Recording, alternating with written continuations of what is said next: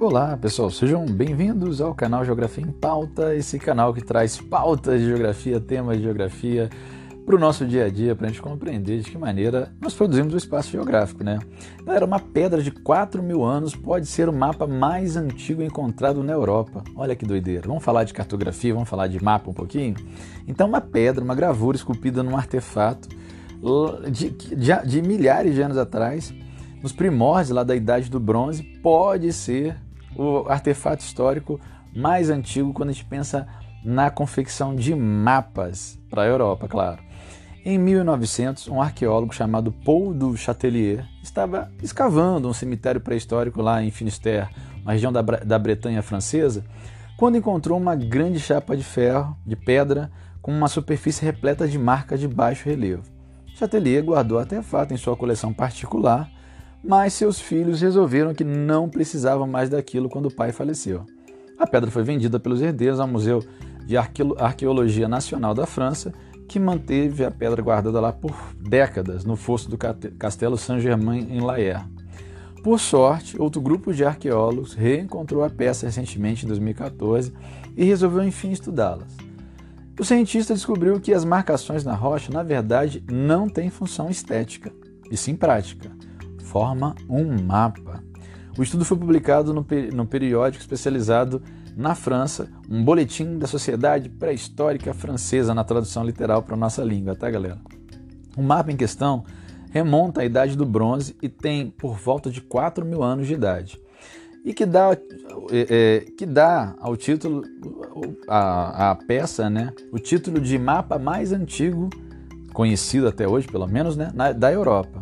Ele parece representar o território pertencente a um antigo príncipe ou rei, tendo como base o Vale do Rio Odê, em Finisterre.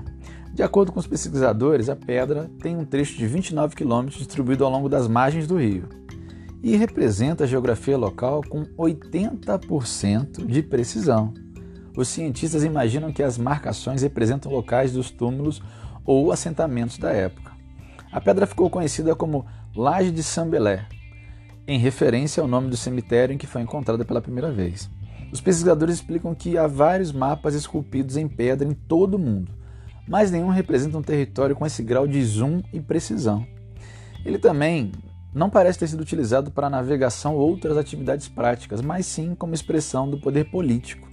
O governante usava um mapa para mostrar, para se mostrar, exibindo extensão do seu, do seu domínio ou coisas do tipo. Como o mapa de um rei foi parar num cemitério? É uma boa pergunta, né? A laje de 2 metros por 1,5 um metro e meio parece ter sido reaproveitada como parte de um túmulo no final da Idade do Bronze, entre 1900 e 1640 a.C. No início, a placa representava o surgimento da alta hierarquia nas sociedades.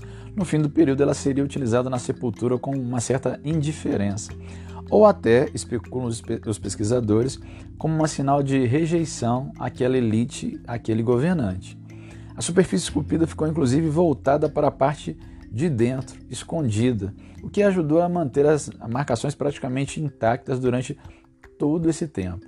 Então, galera, essa pedra é um, um achado geológico muito importante, um achado arqueológico, melhor dizendo, muito importante, e pode representar um marco para a nossa história, um marco para a história mundial e história europeia, como o mapa mais antigo. É, o mapa ele tem uma função muito importante para a gente. O mapa ele representa o espaço geográfico, sempre como função política, geopolítica, como função histórica, como função de conhecimento, de pertencimento, de identificação, de proteção. O mapa ele tem fundamentos diferentes. Hoje, inclusive, para nos auxiliar a entender melhor o território, a criar políticas públicas, ações efetivas para poder combater, por exemplo, a miséria, a desigualdade, incêndios, impactos ambientais. Então, ele tem diferentes funções. E não de agora, desde há muito tempo ele é utilizado pela humanidade para poder entender o espaço que o rodeia.